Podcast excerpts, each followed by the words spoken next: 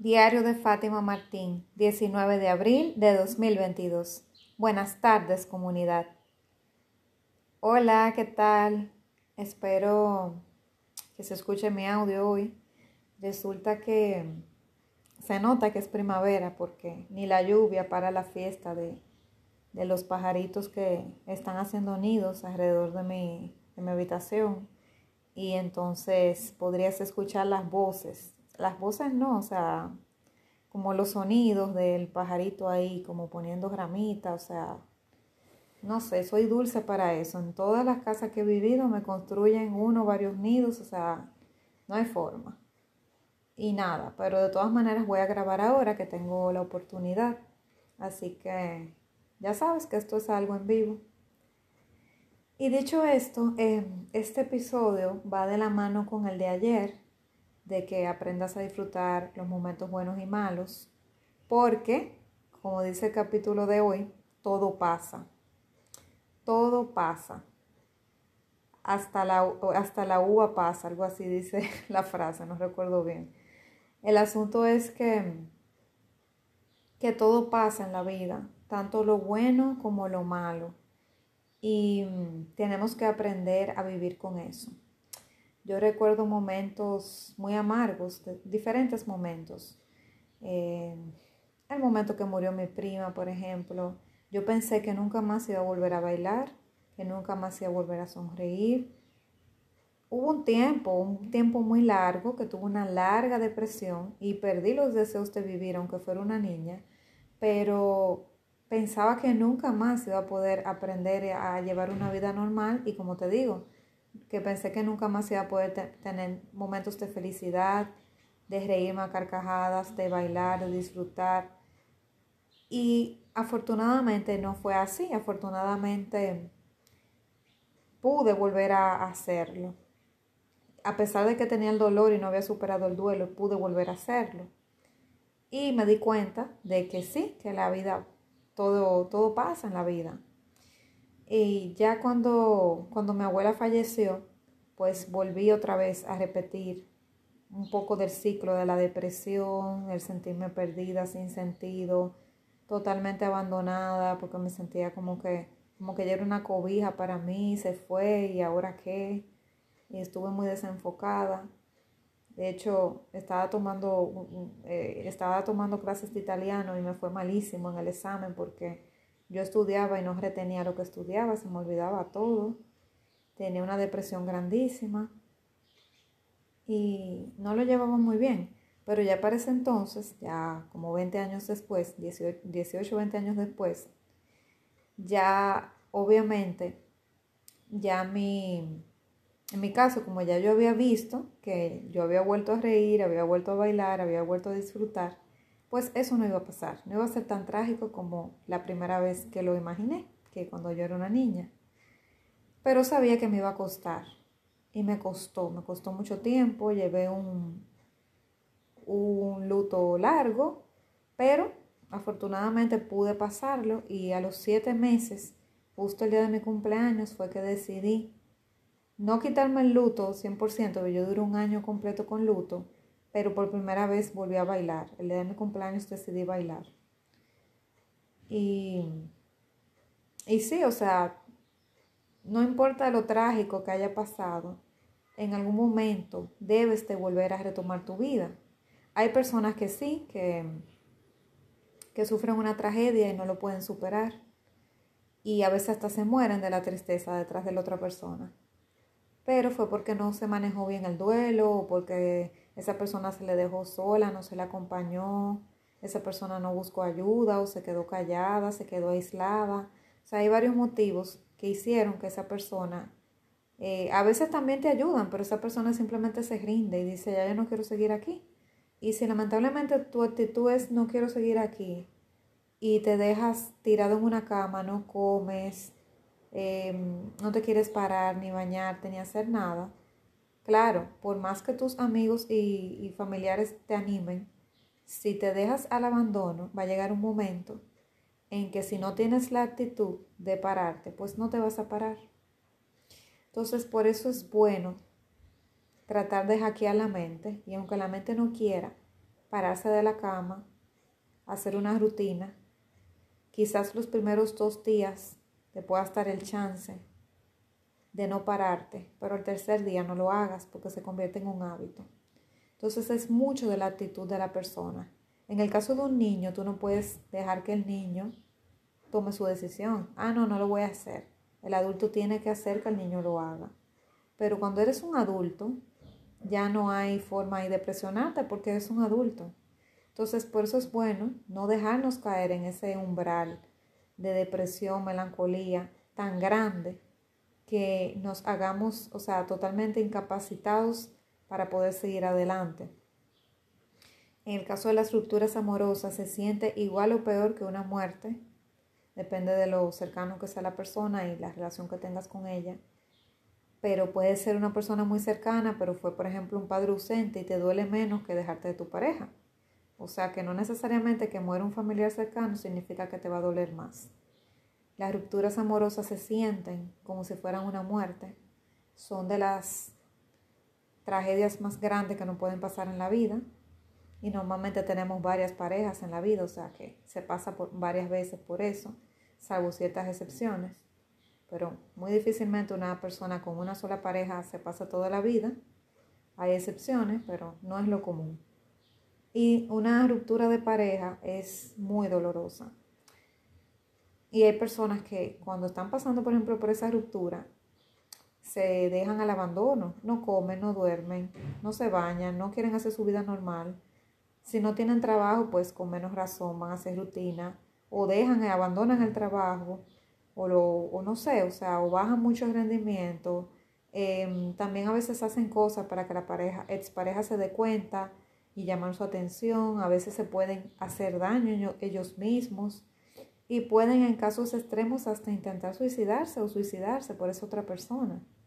Y déjame decirte que en ese caso, bueno, yo creo que en ninguno, en ningún caso se justifica tú morir por nadie. Ni siquiera si fue tu hijo que murió. En ningún caso se justifica morir por nadie, nadie. Y mucho menos en el caso de una pareja. Y te lo dice alguien que ha estado ahí, alguien que ha querido morirse, alguien que ha visto su vida sin sentido, alguien que veía su identidad a través de esa otra persona, porque te he dicho que, que yo he estado trabajando con apegos, que yo me, me, me, he relacionado con las parejas por medio de apego. Entonces es como un apego, un apego así, no recuerdo la palabra en psicología, no es apego inseguro, es como un apego ambivalente. Entonces ese apego pues así yo me, me apegaba demasiado de la relación y entonces cuando la relación se terminaba sentía que perdía mi identidad, sentía que la vida no tenía sentido, no podía retomar mi propia vida de nuevo y empezaba con muchas ideas locas por la cabeza, gracias a Dios nunca llegué a cometer nada, pero eh, me pasaron de sobra las, las ideas. Y, y, ya estaba planeando cosas, o sea, y me pasó varias veces, o sea, con varias parejas. Entonces, qué bien, me siento tan bien de no haber llegado a ese límite. Y entiendo que ninguna pareja, aunque tú tengas 30, 40, 50 años con la persona y se dejen, no creo que en ningún sentido, donde no haya ninguna excepción que justifique que tú pierdas la vida por esa persona o que tú te hagas daño, que intentes atentar contra tu vida, que te tortures, que te eh, Personas que, se hacen daño físicamente como para que el otro le duela o hacerle daño a un hijo tuyo en caso que tengan hijos en común para que el otro le duela, o sea, no se justifica. Eso no se justifica para nada. Y si tu ser querido murió, pues yo sé lo que se siente también, querer que te entierren con esa persona junta o tú cambiar de posición con ella y ser tú la que esté velando y que la otra esté viva porque lo he sentido, pero te, hablándote desde un espacio de, de tranquilidad, de paz, de consuelo y de la Fátima que superó esos momentos, te digo que no se justifica, porque la vida sigue, por algo esa persona se fue y por algo tú sigues aquí, porque tienes un plan que cumplir. Por algo mi prima se fue y no me fui yo, porque yo tenía un plan que cumplir y ella cumplió el plan que iba a hacer. No fue que Para nosotros ella se fue a destiempo, pero ella realmente se fue cuando cumplió su misión. Mi misión no ha terminado y por eso yo no me fui. Por eso sigo aquí. Y parte de esa misión, mira que está aquí, en este momento que estoy hablando contigo. Muchos años después, más de 20 años después, la Fátima del futuro tenía que grabar este podcast. La Fátima del futuro tenía que ayudar a personas a través del coaching a encontrar su propósito de vida y ayudarlos a posiblemente hasta prevenir un suicidio. La Fátima del futuro tenía que escribir su primer libro y va a escribir varios libros más. La Fátima del futuro tenía que convertirse en ponente internacional, tenía que ser maestra, tenía que enseñar a otras personas de sus conocimientos, tenía que sanar y tenía que ayudar a sanar a su familia. Entonces, esa Fátima tenía tantas cosas por hacer que la Fátima de nueve años no sabía, no lo había visto. Y esa era parte del plan. Entonces, si esa persona murió es porque ahí, hasta ahí llegó su misión. Y yo sé que duele porque soy ser humano, porque lo viví. con mi, perdón, con mi prima lo viví, querer morirme. Con mi abuela lo viví, querer morirme, cambiar de lugar o irme con ella. Pero sea quien sea, de verdad lo más bonito es que tú te mantengas aquí con esa persona. O sea, con esa persona no, con las personas alrededor que quedan contigo. O sea, por ejemplo, en mi caso, el caso de mi abuela, fue bueno que yo me quedara aquí porque yo seguía teniendo mis padres, mi hermana, Nació mi sobrino ese mismo año que mi abuela murió. Eh, eh, viví esa experiencia de ser tía. Y así, o sea, y, y todo esto que he ido viviendo a lo largo de estos cinco años después, era necesario. Entonces, si yo me lo hubiera coartado queriéndome ir y haciéndolo, realidad, yéndome a destiempo, pues entonces no hubiera podido hacer todo lo que estoy haciendo. Entonces siempre hay, un, hay una explicación, hay un por qué pasan las cosas. Entonces, antes de preguntarme por qué, mejor me pregunto el para qué, también aplica para eso. Y recordar que todo, todo pasa en la vida. Yo recuerdo una ruptura muy fuerte que tuve y una compañera de trabajo, que se lo agradezco mucho, ella me consoló esos días y me dijo, Fátima, todo pasa. A mí me lo dijeron hace tiempo atrás y te lo digo a ti ahora. Y esa frase me la habían dicho otras personas antes que ella pero con ella fue que me caló profundamente. Y obviamente me salieron las lágrimas corriendo así, los lagrimones cuando ella me lo dijo. Pero sí, esas dos palabras mágicas son mágicas. Y eso le dije yo a una amiga cuando murió su madre, ahora en la pandemia. Y se lo he dicho a otras personas que se han visto en posiciones así de que todo pasa. Y se lo estoy diciendo no como un cliché como yo entendía en ese entonces que era, sino porque yo lo viví y lo saboreé. Y le vi el sentido a que todo pasa. Todo lo bueno y lo malo pasa. Este episodio está más enfocado en el todo pasa de la parte negativa, de la parte que no te gusta, las rupturas, las pérdidas, las muertes, los cambios de ciclo porque incluso que tú renuncies a un trabajo, aunque no te saquen, es un duelo que vas a vivir.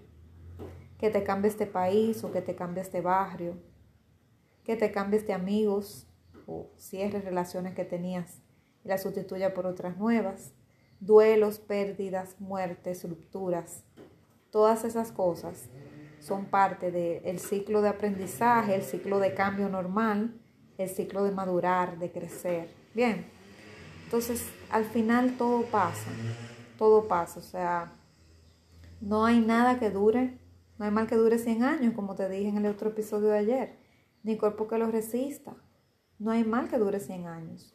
Entonces, todo va a pasar, tú puedes estar seguro que luego de la lluvia va a salir el sol, y eso es lo importante. Así que no te desesperes.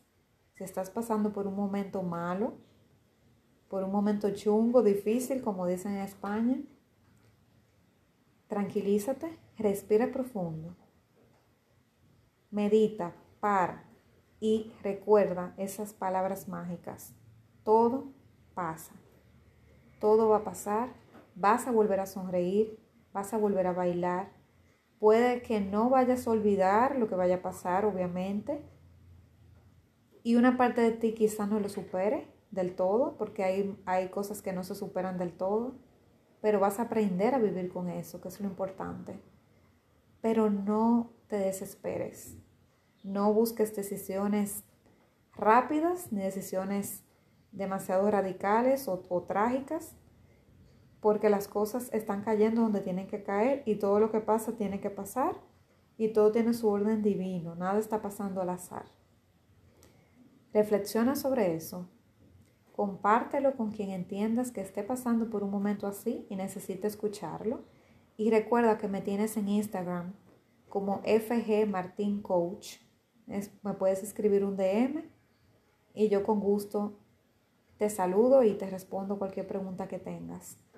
Nos vemos mañana, seguro que sí. Un fuerte abrazo.